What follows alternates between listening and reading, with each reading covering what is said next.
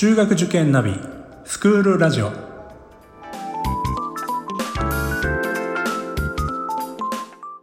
スクールナビゲーターののびるです。この番組は中学受験を目指すご家庭に学校の先生からの生の声や受験に役立つ情報をお届けするラジオです。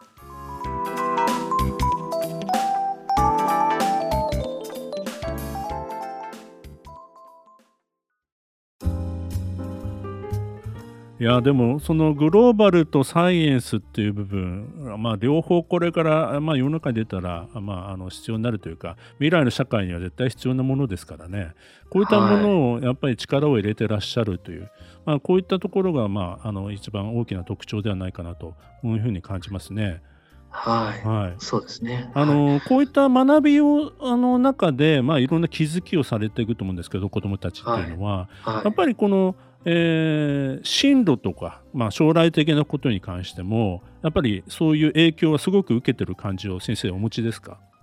そうですね。あのやはりこの今うちの学校探究にも力を入れてますので一番大切なことはあの高校卒業後に、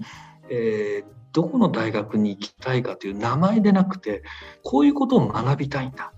こういうことを将来やってみたいんだ。そのためににはどこでどういう大学のどういう、え学部学科どういう先生がいるとこで自分は力が発揮できるかとかそういうことをやっぱり調べるようにはなりますしこちらもあの調べさせます。で,、えーと、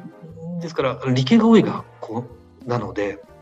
地方の国公立大学で面白いことやってる学校いっぱいございまして、えー、そういうところにあの旅立っていく子は非常に多いですね。はいうん、最近ですと、えー、そうですね、えー、富山大学都市デザインに行った子なんですがその子は、えーと、液状化現象についてずっと調べてまして、はい、はい。で自分がこう、うん、都市デザインとかそういうとこやりたいけどどういう大学があるかなと、えー、調べてみたら富山というのはあのスマートシティ化を推奨している、そういう地でもありますし、富山大学、新しい、え、まあ、4年前ぐらいですね、学部ができまして、え、非常に研究設備が整ってる。こう、ああ、じゃあここでやろう、なんつって巣立っていきましてね。はい。まあね、それって分からないですもんね、普通にパッとそうやりたいって言っても、どこの大学でどういうふうにそれを専門的な先生がいらっしゃるのか分かんないですから。そうですね、あでもあの今は調べるといろんな情報が、はい、大学の公式ホームページえー、その他あの大学の先生にこうアポイントメントと非常に高校生に対して丁寧にあの対応してくれる学校さんは多いですね。なるほどなるほど。うん、前あの香港の卒業生であの北大に行った 生徒いるんですが女の子で恐竜大好き大好きな女の子で, はい、で恐竜の専門の先生が古生物学って言うんですよね。北大にいるってことを調べて、で連絡取って小林先生って言うんですけどね。はい。えー、ぜひその先生のもとで、えー、恐竜の勉強したいんです私なんつって。であのそっち行った生徒もいますね。はいうんですからやっぱりうん6年後どういうところでどう学ぶんだっていうことが大事かなと思いますね。単にあの一般的な名前の売れてる最難観光に行けばいいということではない。はい、大学出てからもうどういうことを仕事としてやっていくんだとか、うん、そういうものを、まあ、見つける6年にしてほしいかなというふうには思ってますね。やっぱ勉強に対するモチベーションも違いますもんね、そうなるとね。そうですね、やはりあの将来こういうことをやりたいっていうことがこう固まりつつある生徒は、やはりあの勉強にも力が入りますよね。もう自分からどんどん調べるようにもなりますし、うん、この大学でこうだと。で、うん、じゃあ、えーと、今自分がやってる探究活動に関連性があったら、うんちょっと連絡してごらんよと、えー、いう形であの自ら連絡したり、えー、してますね。はいその恐竜がの研究をしたいっていう女の子ですかね。どこからそういうモチベーションっていうか 好きになったんですかね。まあもともと生物が好きだったんでしょうね。でしかもその古生物 あの今現在いるものでなくてっていううん、その小林先生っていうのはあの昔福井県にありますあの昔今もあると思うんですけどあの恐竜博物館の館長をなんかやられた方らしいですね。はい、なるほどなるほど。琉球大学に行った生徒もいますね。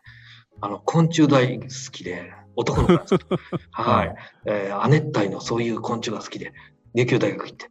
あのそのあの学生とこの間ちょっと話したら、今何やってんのさ、アリの研究をしてるとか言ってますね。あれ、アリってお前、別に沖縄じゃなくてもいるんじゃないかって、いやいや、ちょっとアリ、アリのこの、えー、こう生活というか、動き、これ非常に楽しいんですと。社会があって文化があって文化があるのかいやそれで研究してます。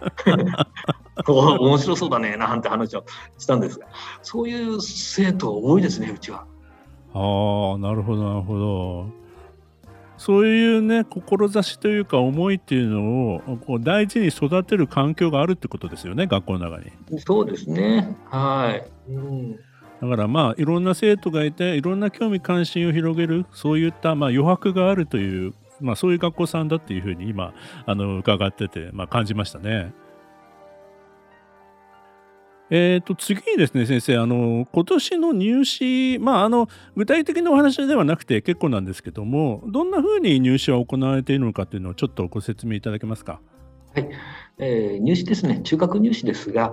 えー、1月に2回ほど1月の23日、27日、えー、に、えー、試験、それと、えー、2月に4日、えー、試験、全部で3回、えー、やっております。1月の2回の試験は、えー、国語算数理科社会の、4科の試験、2月にやってる試験は、課題作文と、面接という形の試験をやっております。えでやはりあの1月の2回の試験、えが、え中心になってきますので、え受験生はそちらの方が、え多くはなりますが、え4科をしっかり勉強して、えさらにあの希望者には英語の、えリスニングの試験も、え用意してますので、えそちらの方で、えまあ、プラスアルファの加点も、えもらう生徒もいますかね。はいえ2月の方はえ課題作文の試験になりますので、え1回目、2回目、ちょっと4課の筆記の方ではちょっとうまくいかないぞ、でもなんか文章書かせたら結構いいものがあるとか、えそういう生徒、えー、なんかちょっと、あの1月中うまくいかなかったという生徒がいたら、いいという思いでやってる、え入試になっております。え今年度の入試は、1回目、2回目、えー、課題作文ともに、えーまあ、昨年よりも、えー、多くの志願者が来ていただきまして、えーまあ、ちょっと難しい入試にもなったかなというふうには思っております。あの先生、その英語希望者が受験できるっていう形なんですけども、大体どのくらいのレベルで思ってれば、まあ、あの受けた方がいいのかっていうか、うん、えーはい、なんか、あれ、そうですね、指針がございますか？目安として、えー、英検で、えー、3級以上ですね、あの力があるぞという。場合、実際にあの資格は持ってなくてもいいんですが、英検の3級程度の力があれば、えー、出願時に希望していただいて、えー、で、えー、リスニングのみの試験なんですが、まあ、大体、えー、20分から25分程度の、えー、試験です。えーまあ、中身は英検のまあ3級程度から12級2級ぐらいまでのリスニングがいっぱい入っておりまして、えー、であ、えー、この生徒は英検の3級程度の力があるぞという場合は、えー、10点の加点、えー、12級ならさらに5点。なんて形で加点を、えー、すると。もともと国語算数が100点ずつ理科が75点。の350点満点ですので、それにまあ10点加点されて合否判定を行うという形になっておりますね。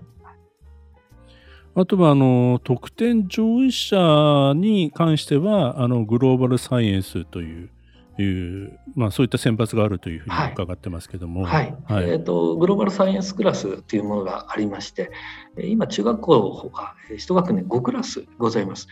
で1回目2回目の成績上位者をグローバルサイエンスクラスの合格という形で発表しておりましてえー、まあ、1クラスぐらい、えー、になるような形で発表してます。で特にグローバルサイエンスクラスですね、入ってから一般クラスと、えー、教材が全然違うとか、進度がものすごい速いとか、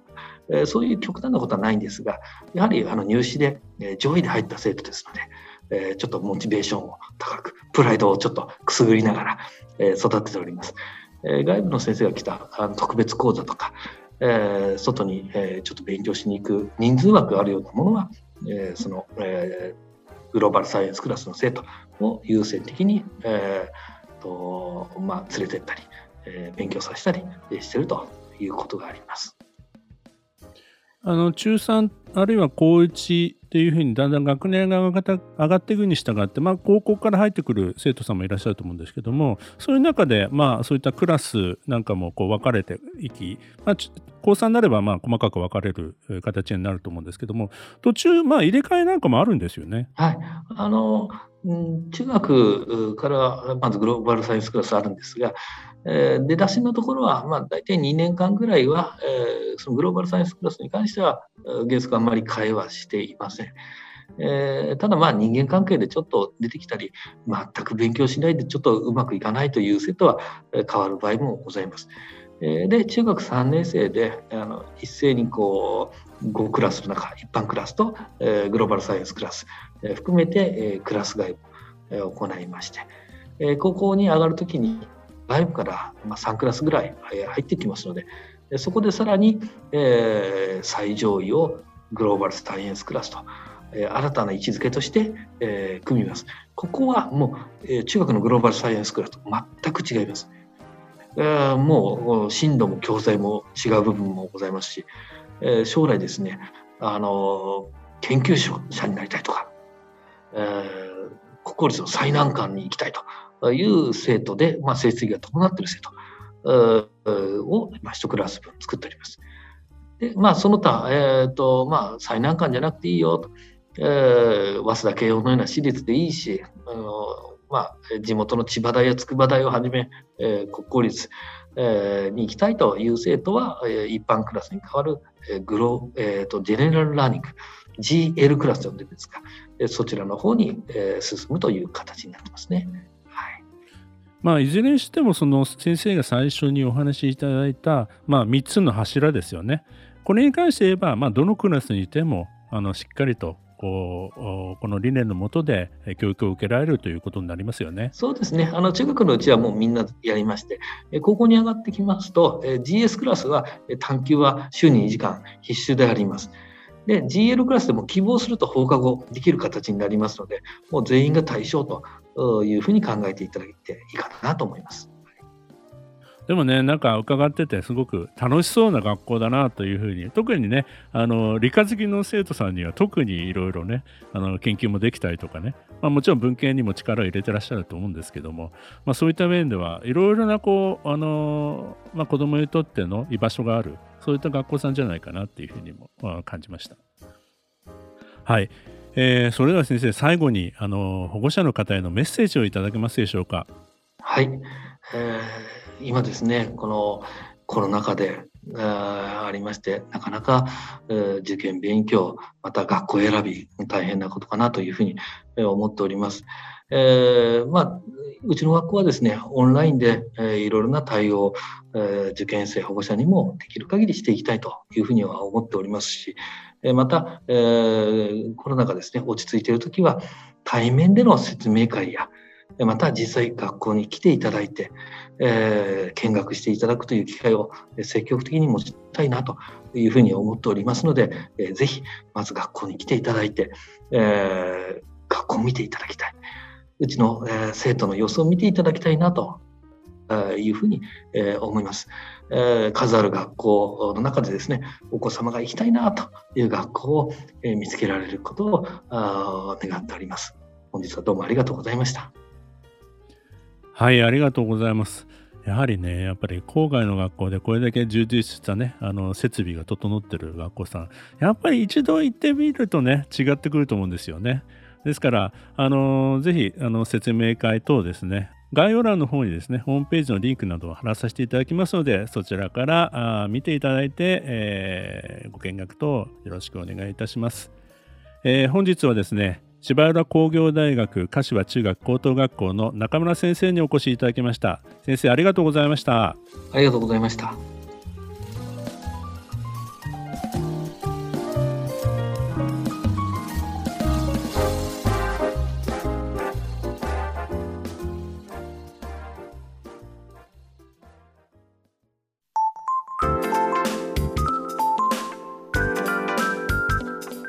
スクールラジオでは番組への感想、出演してほしい学校など